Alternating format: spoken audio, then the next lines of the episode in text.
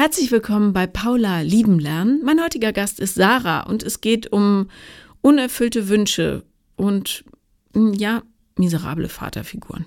Viel Spaß beim Hören.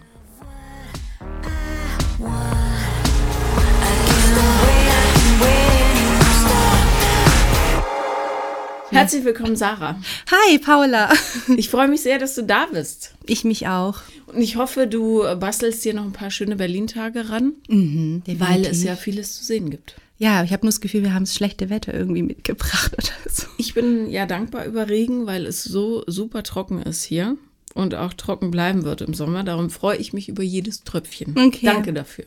Okay. Ähm, worüber wollen wir heute sprechen? Ja, also ich hatte ja ähm, geschrieben gehabt wegen meinem Dad. Mhm. Ähm, und im Grunde genommen geht es eigentlich, ja, ja, wie soll ich denn das sagen, eigentlich über die komplette Kindheit mit ihm und wie sich das einfach leider wie so ein Schleier über das komplette Leben irgendwie dann doch, selbst mit 32, noch so über dein Leben so legt, ja. Ja. Ähm, erzähl mal. Soll ich chronologisch anfangen? So schon. Wir springen ja dann sowieso. Also Okay. insofern. Fang mal, also, oder beziehungsweise fang doch da an. Ähm, oder mit dem Moment, in dem du gedacht hast, jetzt muss ich mal äh, in diesen Podcast kommen. Was war der ja, Auslöser? der Auslöser war tatsächlich, als ich ähm, mit meinem Mann und mit meinem Sohn, wir waren mit meinen Großeltern, um ihnen zu verkünden, dass sie nochmal Ur Urgroßeltern werden, ja. ja. Und haben uns halt schon überlegt gehabt, sollen wir zum Dad fahren oder sollen wir sie erlassen, weil es auch mal, ja, man ist mal solche Phasen und solche Phasen so zwischen uns. Ähm, und haben wir gesagt, ach komm, jetzt fahren wir zu ihm und besuchen ihn einfach. Und haben bei ihm geklingelt, ähm, ja, dann hat er die Türe aufgemacht und hat dann schon so dieses Anzeichen gemacht, so ihr kommt hier nicht rein. Also hat er schön seinen Arm so gegen die Tür gelehnt. Das hat er eigentlich noch nie gemacht. Eigentlich hat er uns immer reingelassen. Und äh, ja, mein Kleiner, mm, der wird jetzt drei, stand halt vor ihm und hat dann halt mit seinem Küken so, hallo, hallo, hallo. Und er guckt ihn halt wieder so, also, ja, einfach, als wäre er nicht da, an. Da ich sage, hi Dad, wie geht's? Und wie und so weiter. Und dann hat er dann, also man hat richtig gemerkt, er wollte nicht, dass wir da sind. Also so, also hat er überhaupt kein Interesse daran gehabt. Und dann, ja, dieses Gespräch war dann auch sehr schleppend. Dann standen wir halt wie so, wie der Ochs vor der, äh, vom Berg vor der Tür bei ihm, durften nicht rein. Ich habe auch nicht gefragt, dürfen wir rein, weil ich habe einfach gemerkt, er wollte das nicht. Ja, dann haben wir versucht, halt das Gespräch so am Laufen zu halten. Dann habe ich gesagt, ja, Papa, ich wollte einfach sagen, du wirst nochmal Opa. Und dann hat er so gesagt, wie, schon wieder? Äh, naja, ist mir eh scheißegal. Und das war halt für mich so, bam, einfach so nochmal so, ja, genau nochmal rein in die Wunde. Und mein Mann hat dann auch gleich gesagt, was heißt hier schon wieder? Er wird jetzt mittlerweile schon drei. Ja, also, ja, er war halt total desinteressiert und das hat mir halt, äh, da habe ich mir echt in dem Moment gedacht, hey, warum gebe ich mir das einfach noch? Warum bleibe ich da einfach noch so dran an den Kontakt und warum, warum tue ich mir das an? ja. Also, ja, keine Ahnung.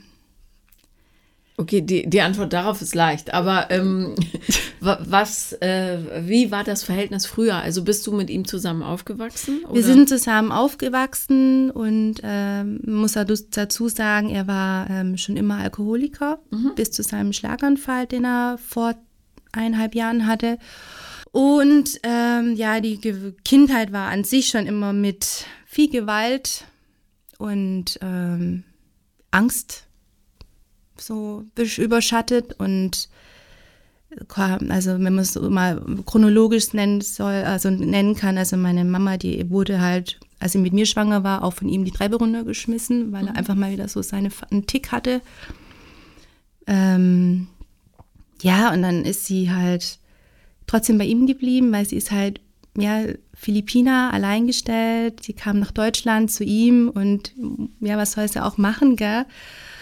Und dann ähm, war es dann so, dass auch in der Kindheit, ja, wie gesagt, immer Gewalt vorhi- äh, vorgeherrscht hat. Also ich habe immer gedacht, andere Familien sind irgendwie normal, wir sind nicht normal. Also das heißt, ihr wurdet alle verprügelt oder Ja. nur deine Mom?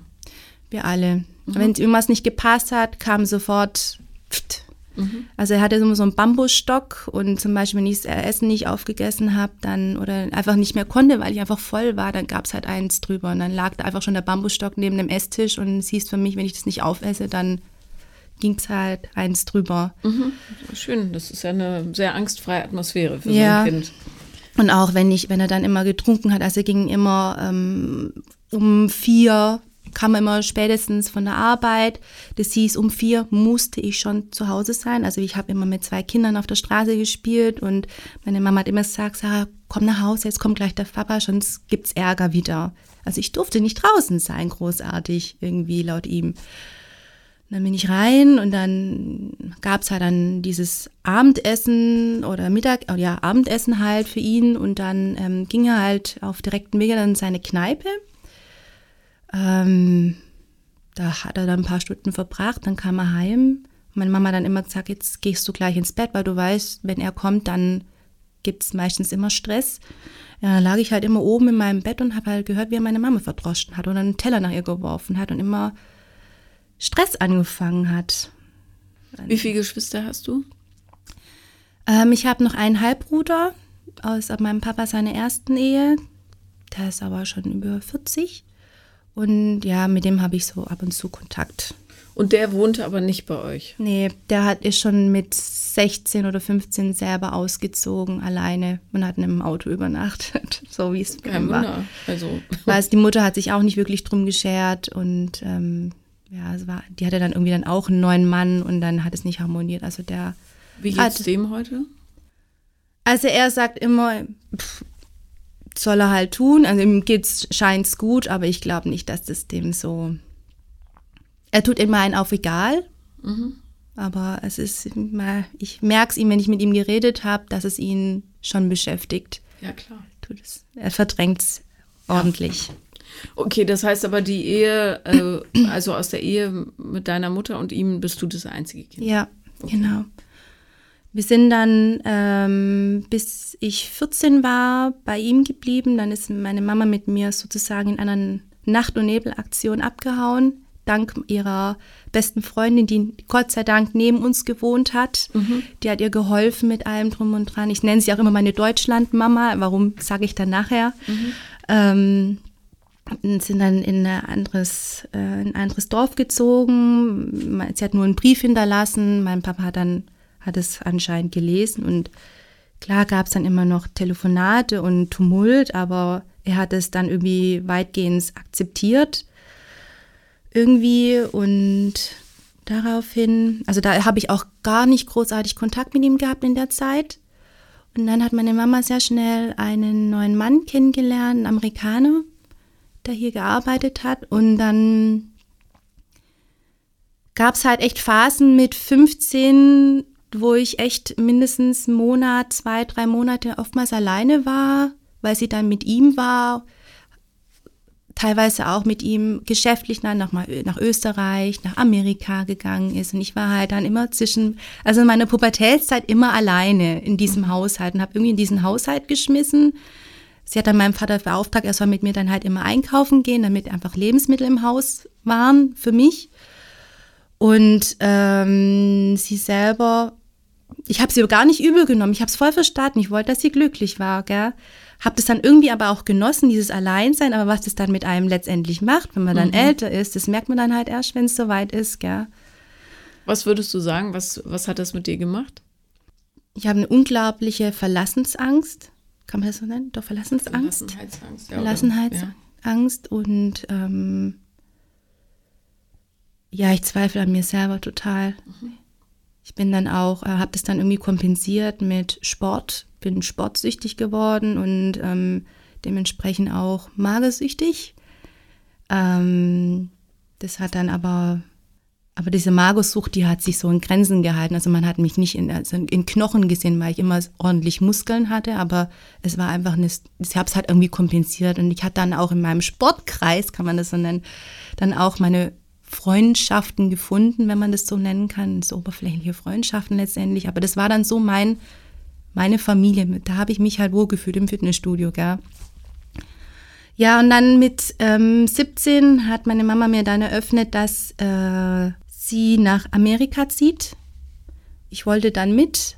Äh, ich wollte schon immer nach Amerika. Mich hat immer das Land voll fasziniert. Und dann hat sie aber gemeint, ich muss mein, meine Schule hier fertig machen. Das ja am besten für mich, gerade das Abi hier fertig machen. Und dann kann ich nachkommen. Ja, das hieß für mich, ich musste mein, zu meinem Dad dann wieder zurück. Ähm, ja, er hat natürlich dann alles versprochen, was er macht. Er richtet einen Internetzugang ein, damit ich halt für die Schule dieses Internet habe, ähm, kümmert sich gut um mich. Mittlerweile war dann auch das Verhältnis zwischen meiner Mama und ihm eigentlich so, die haben sich gut verstanden. Zwischen mir und meinem Dad war immer so eine unterkühlte Spannung. Ich habe es aber nie verstanden, woran das lag. Ähm, ja, und ähm, als ich dann bei ihm war, ähm, fing es dann halt an, dass man halt gemerkt hat, diese Versprechung, Versprechungen, die er gemacht hat, die hält er nicht ein. Also ich habe keinerlei Internetzugang bekommen. Ich habe zu ihm gesagt, ja, ich brauche jetzt für die Schule, für ein Referat, wäre es gut. Du hast doch der Mama gesagt, du machst es mit diesem Internetzugang. Dann hat er gemeint, für was soll ich denn Scheiß, darf ich das sagen? Ja, wir für was ja Scheiße sagen. Ja. für was brauchst du denn Scheiß? Du kannst zur Bibliothek gehen, das gibt, das reicht dir. Er hat mich dann auch immer alleine gelassen, war natürlich beschäftigt mit, seiner, mit seinem Saufkumpanen da unten immer in dieser Kneipe, kam dementsprechend dann immer auch betrunken nach Hause. Hat er dich da noch verprügelt? Ähm, da nicht mehr. Also da hat es nicht, also ähm, ja, nee, nicht mehr, nein. Ähm, Gott sei Dank hat zu dem Zeitpunkt immer noch meine, ähm, also die beste Freundin von meiner Mama neben uns gewohnt und die kannte ja die Verhältnisse, die hat mir ihren Schlüssel in die Hand gegeben, hat gesagt, Sarah, wenn du von der Schule heimkommst, dann du weißt, du kannst sofort zu uns kommen. Also ich habe meinen Tag wirklich dann, ich bin heimgekommen von der Schule, bin direkt darüber, habe dort auch Mittag gegessen, habe dort meine Schulaufgaben erledigt, hatte da einen Internetzugang und war eigentlich, sie war einfach meine Deutschlandmama, mhm. ja. So nenne ich sie immer noch heute. Und ja, zum Beispiel wir, also ach, am 18. Geburtstag, also meinen 18. Geburtstag wollte ich mit Freunden halt auf dem ähm, Straßenfest für uns feiern. Ist ja nichts Wildes eigentlich. Und ich habe das meinem Papa gesagt, du, ich bin heute Abend wahrscheinlich nicht da, ich feiere in meinen 18. Geburtstag rein. Und hat er gesagt, also er ist total ausgeflippt, so auf gut Deutsch, ja, was willst du da und was glaubst du, wer du eigentlich bist da? Und dann hat mich halt als F. Punkt, Punkt, Punkt, Punkt bezeichnet warum auch immer, ähm, hat mir dann zu dem Zeitpunkt dann eine ähm, ja, geknallt und ich bin dann halt ähm, aus dem, ja, von der Küche nach oben gerannt in mein Zimmer, er hinter mir her, fluchend. Ich dachte, okay, jetzt, wenn der mich äh, kriegt, dann prescht er mich wieder zusammen. Ich habe es bis jetzt noch nicht verstanden, warum er das gemacht hat und habe die versucht, die Tür dann zuzuhalten zu meinem Kinderzimmer und ähm, sorry. Ja, bitte. Ich äh, verstehe, glaube ich, jeder. Ja, und dann kam man halt irgendwie rein und hat aber, glaube gemerkt, dass ich halt total verängstigt war. Und ich glaube, er hätte es gemacht, also hätte mich halt wieder verdroschen, aber dann hat er mich halt nur noch beschumpfen, also mündlich beschumpfen und ist dann einfach dann wieder gegangen. Und ich habe es dann irgendwie geschafft, hat gesagt, du gehst schnell aus dem Haus und ähm, wenn du gehst, dann brauchst du nicht mehr wiederkommen und so weiter. Dann habe ich gesagt, ey, ist ich habe nichts mehr gesagt. Nee, ich war total fassungslos. Ich weiß, dass ich fassungslos war. Habe es dann irgendwie dann doch abends geschafft, irgendwie aus dem Haus zu fliehen und bin dann halt mit meinen Mädels dann auf dem Straßenfest gewesen, habe da halt reingefeiert und war dann halt auch über Nacht dann bei meiner Freundin natürlich, gell. Wussten die, wie es zu Hause ist? Nee, Gar nicht. Ich habe immer, das ist immer so, ich habe immer gute Miene zum bösen Spiel gemacht irgendwie. Also kann man das so nennen? Ja, also ich habe immer das versucht zu verbergen, wie es eigentlich wirklich in mir aussieht. Ja. Ja, nach, ähm, ja. Also er, wie, keine Ahnung, ich kann es aber nicht verstehen, warum er so gehandelt hat, einfach allgemein. Und das macht halt dann auch wohl was mit mir aus, weil ich merke, er hat halt früher schon, als ich ein Kind war, immer zu mir gesagt, ja, für was braucht die Abi, aus der wird doch eh nichts, die wird dann mit, die soll ihre Hauptschule machen, die äh, braucht dann, die wird dann heiratet eh, dann wird, kriegt sie Kinder, dann ist sie zu Hause und so weiter. Aus der wird doch eh nichts. Hat, zu mir, hat mir halt immer gesagt, aus mir wird nichts, ich kann doch nichts. Ich werde mal bei der Müllabfuhr schaffen, hat er zu mir gesagt. Ja, und das zieht sich halt bis jetzt so durch. Immer diese blöden Glaubenssätze, die ich von mir habe, immer, wenn ich auch dann bei der Arbeit begleitet mich das total, dass ich dann da immer so dran stehe und dann oftmals mit denke, ach, das kriegst du doch eh nicht hin. Gerade jetzt zum Beispiel, ich mache halt immer diese Augenbrauen pigmentieren, gell. Wenn dann eine so vor mir steht, die keine Augenbrauen hat, dann zweifle ich erstmal kurz an mir. aber ich schaffe es immer, ja, also ich schaffe es immer dann die Augenbrauen zu pigmentieren, aber dieses immer dieses diese diese dieser Glaubenssatz macht mich so. Ja. Das begleitet mich mein ganzes Leben lang. Und auch wenn ich dann in der Schule wurde ich immer gemobbt. Für ähm, was? Keine Ahnung.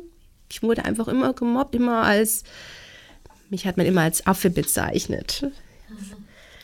Kinder und fein miteinander. Ja, ult, also sehr.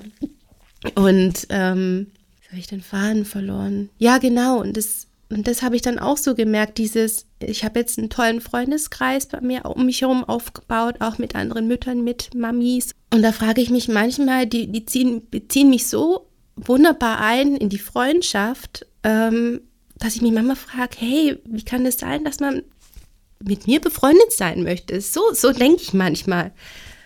Obwohl eigentlich da gar kein also ich weiß, dass es eigentlich unlogisch ist, aber es begleitet mich. Einfach denke ich so, ich komme dann, komm dann manchmal gar nicht irgendwie damit klar, dass sie so lieb zu mir sind. Mhm. Oder einfach mal liebe Sachen sagen. Und das ist dann für mich so, wow, okay, jetzt muss ich mal kurz das runterschlucken und das erstmal sacken lassen. Also, das ist total komisch. Also, äh, es ist dir ja klar, woher es kommt, ne? Mhm. So, ich habe mal eine ganz kurze Frage, weil du deinen Mann mitgebracht hast heute. Wie lange seid ihr zusammen? Wir sind seit vier Jahren zusammen. Mhm. Und wie, wie kannst, also, oder wie gelingt es dir, seine positiven Gefühle dir gegenüber anzunehmen? Also stellst du das in Frage? Versuchst du es zu provozieren, um das Gegenteil zu beweisen? Wäre jetzt natürlich interessant, seine Meinung dazu zu hören. Ähm, also ich kann es gar nicht tatsächlich in Worte fassen, wie das bei uns war. Wir haben uns kennengelernt und ähm, da war einfach gleich so eine Leichtigkeit da. Da war eine Leichtigkeit da und gleich so ein Verständnis. Ich habe nie die Gefühle von ihm in Frage gestellt.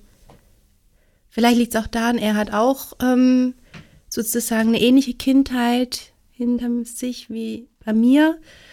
Ähm, seine Mama war auch Alkoholikerin und wo wir miteinander, also aneinander geraten, sind immer die Momente, man sagt immer, Alkoholikerkinder sind immer sehr sensibel und gucken immer, oh, passt das jetzt gerade? Haben sie einen gerade einen schlechten Tag, was muss ich machen, damit es meinem Papa, meiner Mama wieder besser geht. Und da waren wir gleich irgendwie auf einer Wellenlänge. Und deshalb verstehen wir uns auch so unfassbar gut. Ich weiß nicht, woran das liegt. Also es ist eine unfassbare Leichtigkeit da, aber nur da an so Momenten, wenn er dann mal irgendwie so ruhig ist und ja, von der Arbeit heimkommt und dann mal irgendwie ruhiger ist als sonst, dann gehen bei mir gleich alle Alarmglocken an. Was ist los? Was ist passiert? Ja, und dann können wir aus einer Mücke einen Elefanten machen. Teilweise kann es echt sein, dass ich es auch rausprovoziere, diesen Streit dann rausprovoziere, weil ich unbedingt wissen will und die, also wissen möchte, jetzt ist es wirklich alles gut. Liebt er dich noch oder nicht? Ja, genau. Ja. Ähm, könnt ihr denn darüber reden, wenn sowas passiert?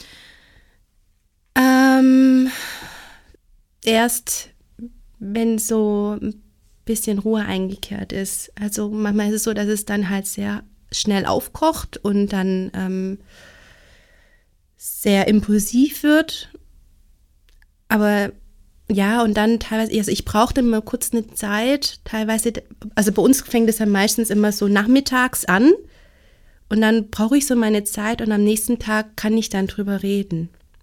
Was er aber sehr schlecht findet, weil er möchte gerne sofort darüber reden. Da würde ich ihm auch zustimmen. Ja. Ja, weil sonst hat man so einen dicken Knoten So einen dicken im Hals. Kla- Ja. Ähm, okay, also ähm, schafft ihr es denn, eure Bedürfnisse jeweils, die individuellen, äh, so auszuleben in der Beziehung? Ja.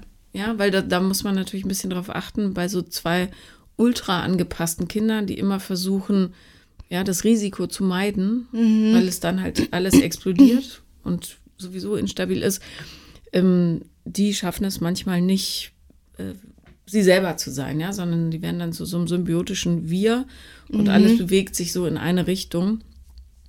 Ähm, nur, dass ihr darauf achtet, dass ihr das gut hinkriegt. Ja, wir waren tatsächlich auch schon bei einer Paartherapie, um einfach, Unbedingt, würde ich unbedingt um einfach dieses, damit wir einfach wissen, wie wir da am besten miteinander umgehen, wenn sowas passiert. Bei uns ist es wichtig Mhm. und ähm, wir wollen das nicht kaputt machen, was wir haben. Also ja, Ja. genau. Naja, zumal ihr ja auch, äh, ich kann jetzt nicht für deinen Mann sprechen, aber wenn er eine ähnliche Kindheit hat, werden die Systeme, mit denen er arbeitet, ja ähnlich sein.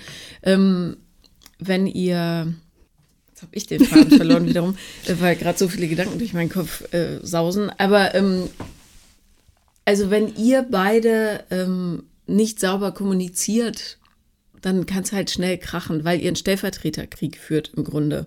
Ich weiß jetzt nicht, wie es bei ihm ist, das wollte ich sagen, aber bei dir ist es, ähm, könnte ich mir vorstellen, ja häufig noch so, dass du das, was dann so passiert als Reaktion auf, keine Ahnung, ja, Druckveränderung oder so, in Wahrheit einfach nur, äh, ja, der Wunsch ist, dass du, dass die ganze Welt ja, repräsentiert durch deinen Vater idealerweise, dir sagt, doch, Sarah, du bist liebenswert und richtig genauso wie du bist. So. Long story short, von deinem Vater wirst du das niemals, niemals bekommen. Ja. Never ever. Ja, darum, ähm, weil du eingangs sagtest, ähm, ich weiß nicht, was ich mir da immer noch abholen will. Äh, genau das, du hoffst auf etwas, was nicht kommen wird. Darum, mit ein bisschen Arbeit kann man sich das auch einfach machen. Lass es.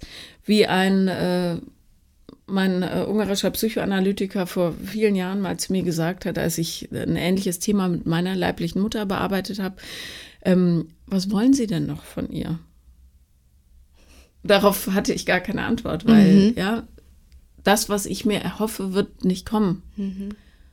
Und wenn man Eltern als etwas betrachtet, was einem zufällig zugeteilt wurde, ja, das ist ja Schicksal, bei wem man geboren wird, oder nicht Schicksal, also Zufall, wie auch immer, an was man glaubt, je nachdem.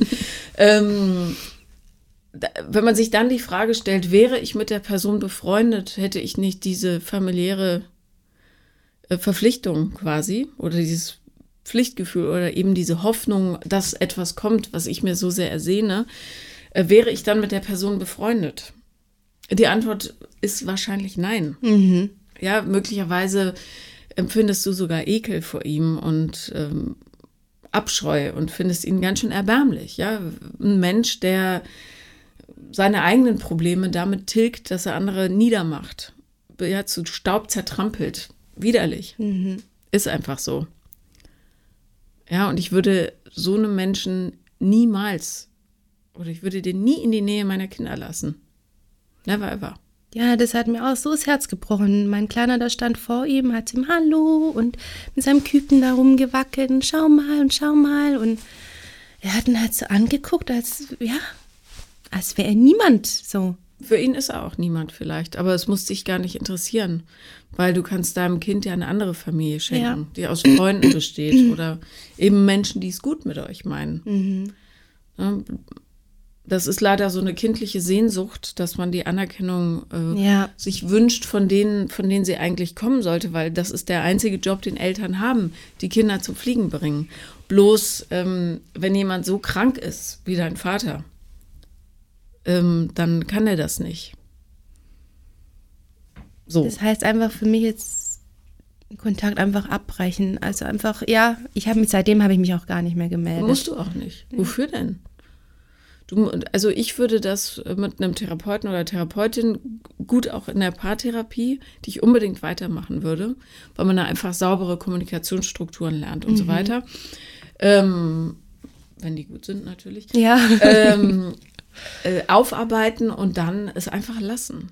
Du musst nur damit umgehen, dass das, was du suchst, nicht von außen kommen wird.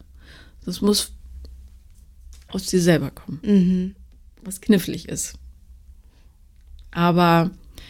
Ja, diese Selbstzweifel machen dann immer so, so einen Strich durch die Rechnung. Ja, aber ähm, hol sie ans Licht, die Selbstzweifel. Ja, wenn. Äh, also, äh, hast du Abitur gemacht dann ja. schlussendlich? Mhm. Hat dein Vater Abitur? Nein. Hm. Der hat dort äh, angefangen zu arbeiten, wo sein Papa gearbeitet hat. Auch vermutlich nur, damit er die Anerkennung von ihm bekommt. Also Natürlich. Ich, ja. ja, also sei du diejenige, die den Kreislauf durchbricht. Mhm. Weil er hat es nicht geschafft. Ja, und da, dafür gebührt ihm unser Mitgefühl, aber mehr auch nicht. Der ist ja deiner Liebe nicht würdig, so. Ja, die Leute müssen sich das schon verdienen, dass sie in deinem Leben sein dürfen. Ja, das stimmt. Ja, weil du so wertvoll bist. Also, und jemand, der so, oder der, ja, ich weiß jetzt nicht, ob er sich weigert, wahrscheinlich schon, der nicht die Kraft hat, sich seinen eigenen Themen zu stellen, ist nicht gut genug. So leid es einem tut. Ja. Aber mm -mm. so dieser Retterinstinkt habe ich dann oftmals. Du musst ihn ja nicht retten. Der ja, will ja gar nicht gerettet wird, werden. Ja. Zumal ähm, du musst gar niemanden retten, außer dich selbst, ja. Sonst hast du nämlich ständigen Energieabfluss in irgendwelche anderen Leute, den brauchst du aber selber. Mhm. So. Also du hast Abitur und er nicht. Ja, nicht das Abitur, was aussagt. Aber es ist schon eine Leistung. Die hast du geschafft und er nicht. Mhm. Was wäre denn dein Traumjob, wenn du dir, wenn diese Zweifel nicht wären? Was hättest du gerne oder was würdest du gerne machen? Mein Traumjob ist jetzt das, was ich mache, tatsächlich. Okay. Das ist das, was ich, also ich habe tatsächlich auf Lehramt angefangen zu studieren und mhm. das Referendariat angefangen und äh, habe dann aber auch schnell gemerkt, das ist nichts für mich. Weil? Ich habe mir die Schule ganz anders vorgestellt ich habe mir die Schule ganz anders vorgestellt, die Kinder vorgestellt. Also ich habe das natürlich verglichen zu meiner Schulzeit, was ein ganz großer Fehler war. Mhm. Die Kinder sind einfach anders. Und ähm, ich glaube, da hat auch vieles, ähm, klar, viel Selbstzweifel. Schaffe ich das überhaupt? Ich habe auch äh, in der Schule meinen Mann kennengelernt. Der Lehrer ist? Ja. Und äh, sind da auch sehr schnell zusammengekommen, hab dann ähm, bin dann schwanger geworden, auch mit dem Ziel, die Lehrproben fertig zu bekommen, natürlich. Aber dann hat mich mein Frauenarzt rausgeschrieben, dass ich nicht mehr in die Schule gehen darf. Und dann ja, habe ich mir gedacht, so, so ja gut. Infektionshöllen wie Schulen, das ja. ist natürlich schwierig, ja. Und dann habe ich mir gedacht, okay, jetzt hm, pausiere ich das einfach und äh, mach nach, ähm, ich habe dann an, äh, angemeldet, dass ich drei Jahre in Elternzeit gehen möchte und möchte einfach da jetzt in der Zeit, wenn dann natürlich das Geld, Elterngeld ausgelaufen ist, möchte ich mir so meinen Mädelstraum erfüllen von einem eigenen Studio. Mhm. Und habe das dann gemacht. Ich frage deshalb, weil ähm, jemand mit deiner Geschichte eine ganz, ganz tolle Lehrerin wäre. Weil ähm, jemand, der so viel Leid erfahren hat, nicht nur sehr sensibel ist für die Bedürfnisse anderer Menschen, ähm, sondern Kindern auch ganz, ganz viel geben kann. Und zwar Hoffnung. Mhm. Ja. Und ich glaube, dass Schule völlig falsch interpretiert wird, auch von den Lehrern inzwischen. Ich würde mich ja ehrlich gesagt gänzlich von Lehrplänen äh, entfernen und einfach mich darauf fokussieren, die Leute zu glücklichen Menschen zu machen. Und dafür wäre jemand wie du natürlich top. Mhm. Dazu müsste erlaubt werden, dass man mit den eigenen Verletzungen offen umgehen darf im Lehrbetrieb. Was so ein Gewinn wäre für alle Kinder, denen es ja genauso geht, die genau wie du verprügelt in die Schule kommen und sagen, hm, nee, ich tu mal so, als wäre nichts. Ja, da ja. gibt es schon einige Kinder. Ja, klar. Verwahrlost. Viel zu viele. Ja. Darum, ich würde dich gerne als Lehrerin sehen. So ja. ja. ja, gut, jetzt kommt noch das zweite Kind vielleicht. Wie gesagt, es ist ja noch alles noch offen. Ich bin jetzt halt pausiert mhm. und vielleicht kommt ja noch so ein Rapper und dann gehe ich wieder zurück. Naja, man kann ja auch beides machen, ja. Mhm. Oder äh, irgendwie so, keine Ahnung, kleinere Stellen, aber gutes, liebevolles vor allen Dingen Lehrpersonal und im Grunde ja, ehrlich gesagt, alles, was ich in der Schule gelernt habe, hätte ich mir auch anlesen können. So, mhm. bis auf Mathe vielleicht, was ich aber sowieso nicht verstanden habe. Ähm, weil wegen schlechten Lehrern. Ähm, äh, aber äh, ich finde, der, die Hauptkraft eines guten Lehrers ist zu sagen, ich glaube an dich. Ich glaube an dich und du kannst mir vertrauen. Und das wäre was, was du total transportieren könntest. Tatsächlich hatte ich solche Lehrer bei mir an der Schule, also als ich das Abi gemacht habe. Also da gab es schon, ich war einmal versetzungsgefährdet, aber da haben, also wir hatten einen ultra super guten Schulleiter und der, das war gerade versetzungsgefährdet natürlich da, als meine Mama nach Amerika gegangen ist und natürlich das dann alles so drum und drüber war bei mir zu Hause, aber ähm, mein Schulleiter, da hat er so einen Glauben an mich gehabt und hat gesagt, du schaffst es, du kriegst es hin, du gehst trotzdem weiter in die nächste Klasse. Und das hat dann einfach, ja, so, das hat mir so einen Kick gegeben und dann lief das dann auf einmal wieder, gell? Also, und sowas bräuchte man schon mehr an den ja. Schulen. Mhm. Und das ist alles, was es braucht. Die Kinder sind ja nicht so doof. Beziehungsweise Einser-Schüler habe ich kennengelernt, die so dämlich waren, dass ich mich gewundert habe, ja. Die konnten aber gut lernen. So. Mhm. Es hat gar nichts äh, damit zu tun. Du brauchst aber im Leben, gerade wenn du es zu Hause nicht hast, Leute, die an dich glauben. So. Und die Rolle deiner Mutter ist natürlich auch äh, echt zweifelhaft, ja.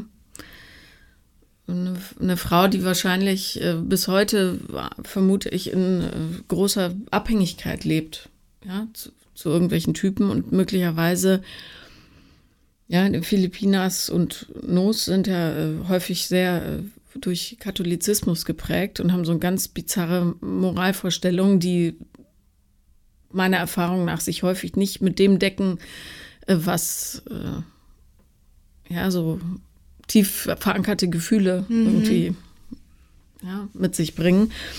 Ähm, ich bin grundsätzlich äh, aber aus eigener Erfahrung da extrem empfindlich, wenn Leute ihre Kinder einfach verlassen. Mhm. Das ist einfach. Ich habe es total verstanden.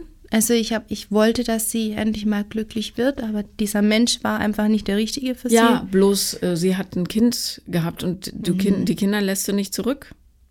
Ja. Vor allem dann zu sagen, naja, dann wohnst du halt wieder bei ihm. Sie wusste ja, was passiert. Ich habe aber auch mittlerweile das Gefühl, sie versucht vieles wieder gut zu machen. Also sie ist eine, eine wunderbare Oma zu unserem Sohn und kümmert sich da richtig drum. Und ist sie wieder zurück in Deutschland? Sie ist wieder da, hat auch einen neuen Mann, ähm, steht auf eigenen Beinen. Also sie, sie hat ihren eigenen Job, sie guckt nach ihrem Leben auf jeden Fall und kümmert sich halt super toll um unseren Kleinen. Und redet ihr denn über das, was war? Nein, das Nein. wäre wahnsinnig wichtig. Mhm. Und zwar, also Familiensysteme haben ja die Angewohnheit, dass äh, das, was gesagt werden muss, sich immer zeigt. Mhm. Immer. In Krankheiten, in Verhaltensweisen, in ja, Depressionen, keine Ahnung. Und wenn so ein riesiges Schwert über euch baumelt, wie es da tut, ja, dann wird es irgendwann runterfallen. Zehntausendprozentig. Weiß nicht, ob sich das bei dir zeigt, äh, in deiner Beziehung, in deinem Sohn möglicherweise. Ja, häufig gibt es ja dann plötzlich so ein schwarzes Schaf. Das zeigt immer, was gesagt werden muss. Also schwarze Schafe sind, muss man immer ähm, ernst nehmen, weil die sagen, die zeigen immer darauf, wohin geguckt werden muss. Mhm. Ne? So, und ähm, jetzt ist euer Kind drei Jahre alt. Man weiß ja nicht, was passiert, ob der in der Pubertät plötzlich explodiert oder so. Dinge müssen ausgesprochen werden. Das ist wahnsinnig wichtig. Ja, und zwar ähm, ohne Vorwurf. Die hat ihre eigenen Themen, logischerweise. Ähm, ich würde dringend davon abraten, sie jetzt auf so einen Sockel zu stellen. Die muss, ihr müsst auf Augenhöhe miteinander arbeiten. Ja. Ja. Ich habe ja auch schon mal angeboten, ob wir, ähm, weil sie natürlich auch ihre eigenen Themen mit ihrem jetzigen Mann hat, aber ähm, der kümmert sich super um sie, aber sie möchte einfach, also ich habe ja schon einmal angeboten, mit ihr zur Therapie zu gehen, einfach um einfach ein paar Sachen aufzuarbeiten, die sie mit sich herumdreht, weil sie als Kind auch immer verlassen worden ist. Sie Mhm. musste als kleines Kind natürlich zu ihrer Tante, dass ihre Eltern arbeiten konnten. Und hat es schön wiederholt. Ja, genau, ja, Ist halt so, ja. ja. Sagst du mal, Muster wiederholen sich. Ja, ist so. Ja. Bis einer sagt, stopp, ich mache hier nicht mehr mit. Darum, ähm, also ich glaube jetzt nicht, dass ihr euer Kind verlasst, aber Nee. ähm, irgendwie ploppt das dann wieder hoch. Ja. Durchbrecht den Kreislauf. ja, super wichtig. aber sie macht das so zu.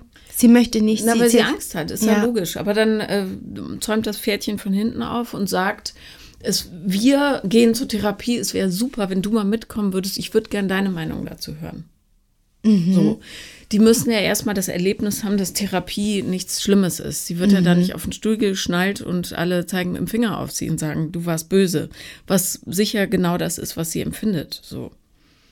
Aber ähm, da findet man Mittel und Wege. Ich, äh, ich glaube, das wäre wichtig, um diesen riesen Knoten in dir zu lösen. Dass du auch morgens aufstehen kannst und sagen kannst, ey, ich habe alles, jeden einzelnen Atemzug hier verdient. Aber sowas von. Und die Vögelein zwitschern heute nur für mich. Wie schön ist das denn? Ja? Dass nicht, wenn dir jemand Liebe in Freundschaft anbietet, du sagst, wow, wieso sind die so nett zu mir? Was ja ein furchtbarer Gedanke ist. Ja, gell. Eigentlich voll traurig. So. Total traurig. ja, und ähm, dieser Mann, äh, der offenbar bei euch in der Nähe wohnt noch oder so, ist es weit von euch weg, dein Vater? Mein Vater, ähm, der wohnt eine Stunde entfernt. Ja, ich würde da äh, einen großen Bogen drum machen, um diese Gegend. Da gibt es nichts zu holen. Anders wäre es, wenn er sagen würde, pass auf, ich habe äh, jetzt entschieden, so will ich nicht weitermachen, ich arbeite jetzt dran. Dann kann man sagen, alles klar, ich reiche dir die Hand und lass uns das zusammen machen, aber andernfalls, mm. Also als er seinen Schlaganfall hatte, habe ich echt gedacht, so, da tut sich was in ihm. Da habe ich mich dann auch um ihn gekümmert in der Anfangsphase, bis es mir sozusagen ein ähm, bisschen verwehrt wurde von, von, meiner, von meiner Tante. Was heißt verwehrt wurde, aber da wurde halt voll der Riegel da irgendwie davor geschoben. Ich weiß nicht genau. Also ich habe mich dann, ich habe einfach gemerkt, mir tut es nicht gut und bin dann raus aus dem Ganzen. Und hat sie gesagt, geh raus da? Nicht direkt, aber es war so dieser Moment, so mein, mein, Vater lag im Krankenhaus, ich bin zu ihm gegangen und habe ihm gesagt, du, ich kümmere mich um alles, ich bräuchte einfach nur den Hausschlüssel, damit ich mich halt um die ganzen Sachen kümmern kann. Und dann hat er gesagt, ja, da muss ich meine Tante fragen. Dann, ähm, sie, sie hat einen Schlüssel. Dann habe ich halt meine Tante, ähm, meine Tante angefragt und hat, dann hat sie halt so gleich so reagiert, nee, da muss ich erstmal mit ihm reden, das kann ja nicht sein. So, und dann hat sich das halt so weitergezogen. Wir haben das miteinander, mit, mittlerweile miteinander mit, auch geklärt mit meiner Tante. Da ist Frieden, das passt auch alles. Was hat sie gesagt, warum äh, sie da. Sie traut mir nicht. Sie hat mir nicht getraut. Was? Warum auch immer, ich habe es nicht verstanden. Gibt es da Geld? Mein Dad hat Geld. Mein Dad hat Geld, ja. Aber. Soll sie sich vollstopfen damit?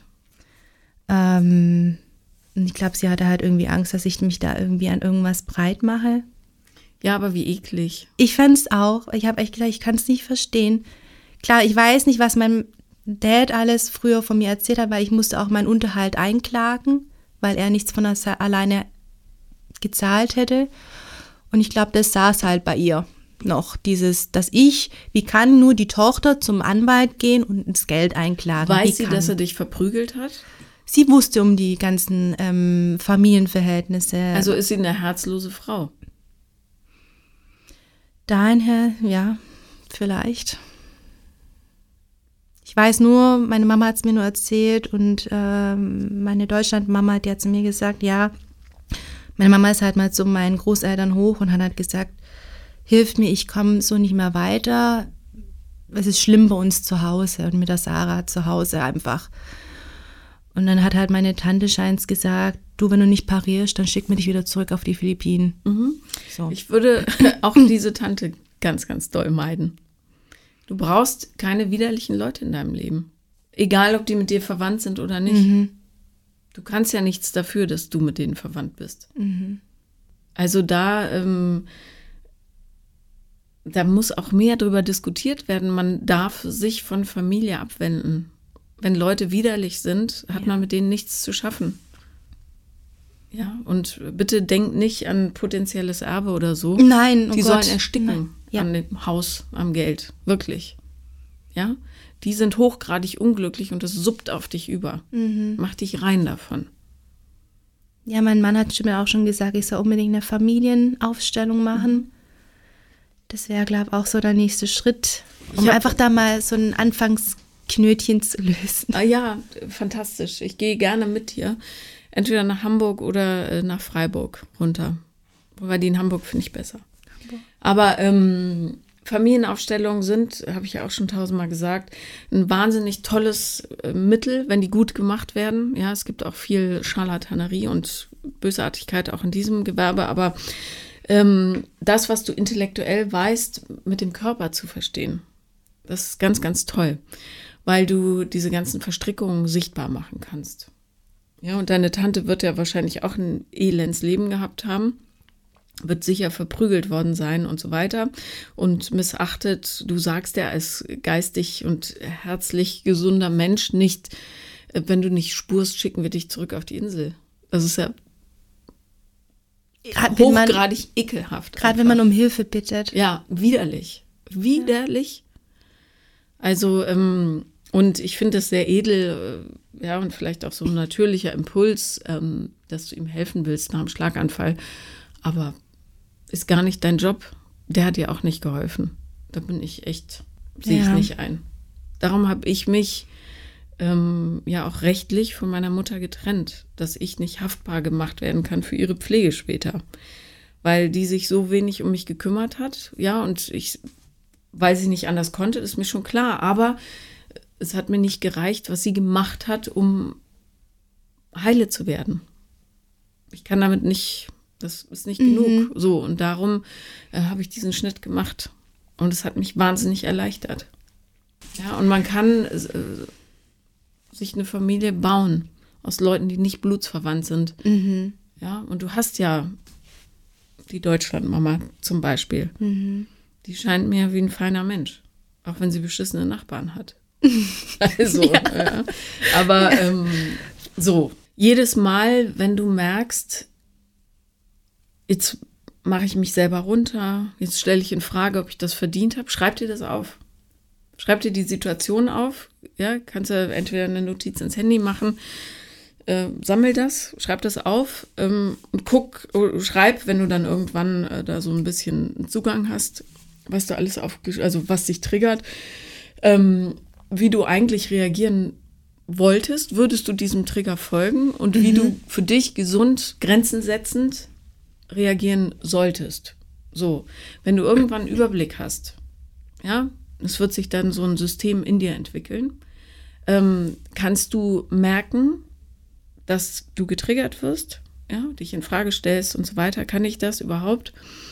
Ähm, musst es aber nicht mehr ausagieren. Das ist das Ziel von Therapie.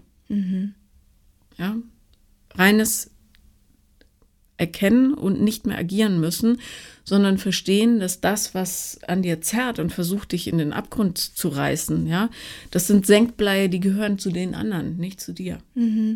Ne? Und was dir widerfahren ist, ist eine riesengroße Schweinerei, die du nicht verdient hast. Ja? Ja, das muss man sich, deshalb versteht man halt als Kind gar nicht, gell? Nee, man dann da, natürlich nicht. da denkt man sich nicht, ah, mein Vater bräuchte eigentlich eine Therapie, weil er mit sich selber so unzufrieden ist, aber das finde ich halt so, so schade, dass ich das dann halt bis ins Erwachsenenalter so durchziehe. Das ist so un ungerecht, finde ich. Ja, wahnsinnig ungerecht. Macht einen sauer. Gerade wenn man dann tolle Freunde findet, die es wirklich ernst mit einem meinen und das dann immer so, ja, einem echt schwerfällt, wenn die einfach einem wirklich sagen, hey, ich bin froh, dass ich dich habe. Das ist so schwer, es anzunehmen. Wissen die um deine Kindheit? Ja, Gut. die wissen das. Die wissen auch, dass ich heute bei, bei dir bin. Und liebe Grüße an die lieben Freunde. Ja. Also ähm, ich plädiere ja wirklich dafür, wenn man die Kraft hat, ja, und ähm, den Mut und so, ähm, offen zu sein in der Kommunikation, gerade mit Freunden und Partnern und Partnerinnen und so, ähm, wirklich zu sagen, also es auszusprechen, weil es einem so viel einfacher macht, sich selber zu reflektieren, zu sagen, jetzt wo du das gesagt hast, denke ich sofort, das habe ich gar nicht verdient oder was meint die wirklich mich? Hm? Oder ähm, ich glaube, das kann ich nicht. Ja, und dann kannst du nämlich, dann hast du echte Kommunikation und nicht dieses, was ja ganz, ganz viele leben, ich tue so als ob und guck mal, zur richtigen Jahreszeit hängt der richtige Kranz da an meiner Tür und ich bin genau wie alle anderen, obwohl ja jeder gar nicht ist wie der andere. Ähm, Und die wenigsten Leute so ehrlich sind. Und das verstehe ich immer nicht, weil es passiert einem ja nichts. Du rückst nur näher zusammen, wenn du Ja. ehrlich bist. Und die, Ja. die nicht dazugehören und eklig sind, die verabschieden sich von Ja. selber. Also es ist ein Win-Win-Win. Ja. Win. Das Ja. habe ich auch gelernt von dir, von deinem Podcast. Die Falschen, die, die verschwinden dann. Ja, und ähm, ich verstehe total deine Sehnsucht nach dieser Vaterliebe, aber such den anderen Vater. Wirklich. Ja. Oder, oder darum, ähm, das rate ich jetzt nicht, aber darum haben so viele Leute einen Guru. Ja. Weil die ähm, so, die brauchen jemanden, der ihnen das Gefühl gibt, hier bin ich ganz akzeptiert. So. Habe ich mich noch gar nicht Als auseinandergesetzt Ersatz, mit so ja, ist, ich will jetzt nicht, dass du in irgendeine Sekte eintrittst, Gott bewahre, aber ähm, keine Ahnung, so im Ashram oder was weiß ich, an Meditation und so weiter, dann hast du halt einen Guru, jemand, eine väterliche Figur oder mütterlich, äh, zu der du aufschauen kannst. Und das ist super wichtig. Ähm, es muss halt bloß jemand sein, der gesund ist und ja, absichtslos in Beziehung mit dir geht. Also niemand, der, keine Ahnung, wie bei Scientology oder so, Geld will Ja. im Gegenzug für Irgendwas, ja. irgendwas. ähm, aber ähm, das ist völlig okay, diesen Wunsch zu haben. Man muss sich bloß ein gesundes Umfeld schaffen. Ja. Und es geht auch ohne. Ja, wenn man gleichberechtigte Partnerschaften hat, damit meine ich nicht nur romantisch äh, mit deinem Mann zum Beispiel, sondern eben auch in Freundschaften. Ja, Leute, die dieses Leben mit einem tragen und umgekehrt auch. Ein Netz, was einen hält. Aber diese olle Plastiktüte, die du da mit deiner Tante und dem Vater hast, die kannst du wegschmeißen. Da fällt alles raus, was du oben rein tust. Ja, also mit meiner Tante haben wir es auch echt, wir lagen uns am Ende sogar in den Armen, haben uns dann auch gesagt, ist alles wieder gut und so weiter, aber ja, man weiß halt nicht. Solange die sich ihrem Schmerz nicht stellt, Ja. ist das alles oberflächlich. So, und die Leute müssen die Hosen runterlassen, finde ich. Dann ähm, kann man wieder auf Augenhöhe mit denen arbeiten. Bloß tun sie nicht. Ja, das wird halt alles unter den Teppich gekehrt. Man, Ja. man spricht, also ich merke das richtig in meiner Familie und auch bei meinen Großeltern, man spricht nicht darüber. Über dies, über Dann solche müsste man ja Verantwortlichkeiten zugeben. Und das ertragen die nicht. So, darum nochmal, ich will dich ja nicht zurück ins Referendariat schubsen, aber eigentlich schon. Nein, ähm, darum sind Lehrer so wichtig, weil äh, ich hatte auch eine Lehrerin, die war, äh, eigentlich war die furchtbar, ja, weil die, ähm, die mochte einen oder eben nicht. Und die, die sie nicht mochte, denen ging es nicht so gut mit ihr. Die hatte enorme Ansprüche. Aber für mich war die halt eine Heilsbringerin, weil die gesagt hat, ich sehe, dass du Schwierigkeiten hast. Du kannst immer zu mir kommen, habe ich natürlich nicht gemacht. Äh, Die hat, ähm, ich durfte, hätte zu ihr ziehen können, wahrscheinlich sogar. Ähm, und ich glaube an dich. Du schaffst das. Ja, hör jetzt auf mit der Kifferei und mach dein Abitur. Und das habe ich dann gemacht, weil ich dachte, ach cool, der ist es wichtig. Na dann. Ja, mir war es nicht wichtig, aber oder es war mir schon wichtig, aber pff, so. Aber es tat einfach gut, dass da jemand Genau. dran steht und an allen glaubt, gell? Ja, Das und dann ist- bin ich morgens da reingesprungen in die Schule und dachte, yay. Mach's vielleicht nicht für mich, aber eine interessiert sich dafür. Ja, ja Also. mal schauen. Ja, oder, oder, äh, keine Ahnung, Mentoring-Programme nachmittags, wenn dein Studio zu ist. Wäre auch okay für Kinder, dass sie lernen, anders als unsere Generation, ehrlich zu sprechen über die ganze Scheiße, die einem im Leben so passiert. Ja, und dass niemand von uns alleine damit ist. Keiner ist alleine. Ja, die kompensieren halt alles nur noch gerade, klar. Ja, aber also ich bin ja Gott froh, dass wir keine sozialen Medien hatten damals. Was Oh für ein ja, Albtraum. wow. Also Du das- wachst ich morgens bin so auf und fühlst dankbar. dich falsch. Ich bin so dankbar, dass ich es nicht hatte früher. Ja. Mhm. Und darüber zu sprechen, wäre ja auch mal schön. Ja, dass alle okay sind, genauso wie sie sind. Und dass niemand das Recht hat, mit dem Finger auf wen zu zeigen, weil ihr alle nichts wisst voneinander. Das stimmt, ja. Und äh, es ist, es geht wirklich, ich denke, bei Donald Trump würde es mir so gehen, ich würde ihn wahrscheinlich auch bei näherem Kennenlernen nicht mögen. Aber ähm, die meisten Leute, wenn du denkst, oberflächlich, Gott, was für ein arroganter Hansel oder Gott, ist der, die doof, ähm, wenn du die näher kennenlernst und verstehst, warum die sind, wie sie sind, warum sie manchmal patzig sind in Situationen oder wenig belastbar oder so, ähm, irgendwann lernst du Seiten an denen zu lieben, weil du sie verstehst. Du verstehst sie aber nur, wenn sie ehrlich mit dir sich zeigen. So, darum geht's. Ja, da hast du einen Satz gesagt in einem Podcast. Ich glaube, Abraham Lincoln hat es anscheinend Ja. gesagt. Ich mag diesen Menschen nicht, ich muss ihn ja kennenlernen. Genau, das ja. Hast du irgendwie gesagt, ja. Ich muss auch auf, ich habe es mir gerade verkniffen, dass ich es nicht nochmal sage. Aber es ist so wahr, ja. Ja. Es ist so wahr. Ähm, und ja, oft bewertet man sich halt so nach Äußerem oder äh, nach, keine Ahnung, Momentaufnahmen. Ähm, und wenn man die Person dann kennenlernt, denkt man, ach, guck an, jetzt habe ich plötzlich ein warmes Gefühl. So. Aber dieses, wir reden nicht darüber, das kotzt mich an. ja, Das ist natürlich auch keine rein deutsche Eigenschaft, aber hier ist es besonders, äh, hier ist schon extrem.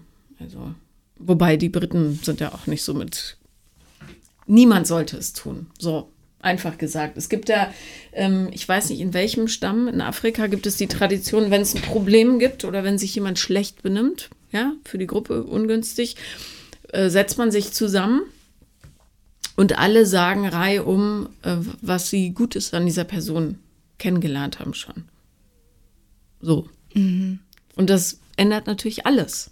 Anstatt zu sagen, immer machst du und nie Ja. tust du, sagt man, ähm, du kümmerst dich wahnsinnig gut um XY, du bringst uns immer zum Lachen, du bist äh, zuverlässig, was weiß ich. Ja. So, dass die Leute selber den Raum haben, ähm, im Guten zu lernen. Für sich. ja, Ne? Bloß die müssen, äh, ja, wir haben, wir sind nicht in einer Gesellschaftsstruktur, wo das geht. Jetzt, um auf deinen Vater zurückzukommen, der muss das schon in sich selber finden oder nicht. Der weiß, dass er Scheiße gebaut hat, der spürt es ganz deutlich, darum lässt er euch auch gar nicht mehr rein. Zu viel Konfrontation für ihn. Ja, der hält es nicht aus. Ähm, weil alles, was du aufbaust, zeigt sein eigenes Scheitern. Ja, jede Güte, die du zeigst, zeigt ihm, wie bösartig er war. ich glaube, er hat es auch nie verkraftet, weil ähm, meinem Opa war es immer wichtig, dass ähm, ein Mädchen mal auf die Welt kommt. Und dementsprechend, als er dann erfahren hat, dass mein Papa ein Mädchen bekommt, da war ich natürlich die Prinzessin dann für alle oder halt für ihn. Und ich glaube, das war für ihn auch irgendwie ein Dorn im Auge, weil mit meinem Papa hatte er halt kein gutes Verhältnis, den hat er immer nur runtergedrückt. Aber ich war halt dann das Mädchen, zu dem meinem Opa halt immer, die hat er halt geachtet, gell? So, ich glaube, das war auch so ein bisschen, Ja, die ultimative Verletzung. ja, für ihn. Ja. Deshalb dachte ich auch mal, ja, ich bin für ihn wie ein Feind. Der, Ja, aber es ist nicht dein Problem. ja, ja, Ist nicht dein Problem, sondern seins. Dann muss er seinen Vater stellen. Ja, hat er nie gemacht. hat er nie gemacht, nee. Wird er wahrscheinlich auch nicht. Und dann darum wird er jämmerlich sterben. Allein. Wahrscheinlich mit seiner Tante, Schwester. Der es ja ähnlich geht. Also, aber es ist nicht dein Problem. Es ist auch nicht deine Verantwortung. Jeder ist für sich selber verantwortlich. Ich gebe mir Mühe. Ja, offensichtlich. Also, und ich hoffe, dass du weißt, dass du ganz, ganz toll bist, weil du der Cycle Breaker bist, ja. Du versuchst, diesen Kreislauf zu beenden. Ja. Und das, Das ist ganz toll. mega. Die Kinder in Familiensystemen ver verdienen immer einen besonderen Orden. Ja, kannst dir, äh, bastel dir selber einen Orden und hefte dir den jeden Morgen an. Also jetzt mal im Ernst. Ja. Mach das, damit es was Physisches hat, ja. Mhm. Dass ich sehe. Zack. Ja, guck. Und wenn du dich selber runtermachst, dann sagst du, ich sehe dich. Ich sehe deinen Schmerz, aber ich sehe auch deine Kraft. Und das hat dich getriggert, das mache ich besser. Ähm, und es ist alles okay, so wie es ist. Ja, ich vertraue. Vertraue. Mhm. Ja, da muss ich noch ordentlich an mir arbeiten, dass ich da das so zulassen kann, dass, da, dass ich mir da die Kraft so zuschreiben kann. Aber die hast du. Und du hast ja ein tolles Team dir aufgebaut. Mhm. Also, nutz das. Ja, gerade in Momenten der Schwäche sagst du, und das gilt ja für deinen Mann ebenso, ähm, weiß nicht, wie es um sein Netz bestellt ist, aber ähm, gebt euch den Raum auch für diese Heilung, ja, und gebt zu, wenn euch gerade was richtig quer liegt. So. Und ich gebe ihm völlig recht, Streitigkeiten sollten sofort beseitigt werden. Die werden ja nicht weniger wahr, wenn du einen Tag wartest. Sprich das, was dich ärgert, aus. Und zwar, äh, er wird dich ja dafür nicht bewerten. Wenn du wegen irgendeinem totalen Scheiß wahnsinnig verletzt bist, sag es.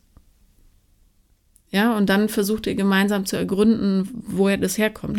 Hat vermutlich, wie immer in Beziehungsstreitigkeiten, wenig mit der Beziehung selber zu tun. Ja, tatsächlich geht's auch. Wir wissen am Ende gar nicht mehr, warum haben wir uns eigentlich gestritten. Was, was war der Auslöser?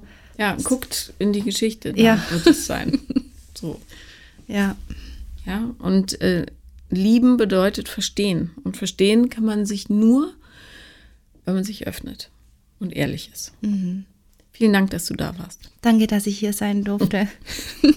Das war Paula lieben lernen. Und wenn ihr auch mal dabei sein wollt, dann schreibt mir auf Instagram, The Real Paula Lambert bin ich da, oder eine Mail an paulalambertmail at gmail.com. Und ihr wisst, schreibt nochmal, nochmal und nochmal. Irgendwann klappt's. What.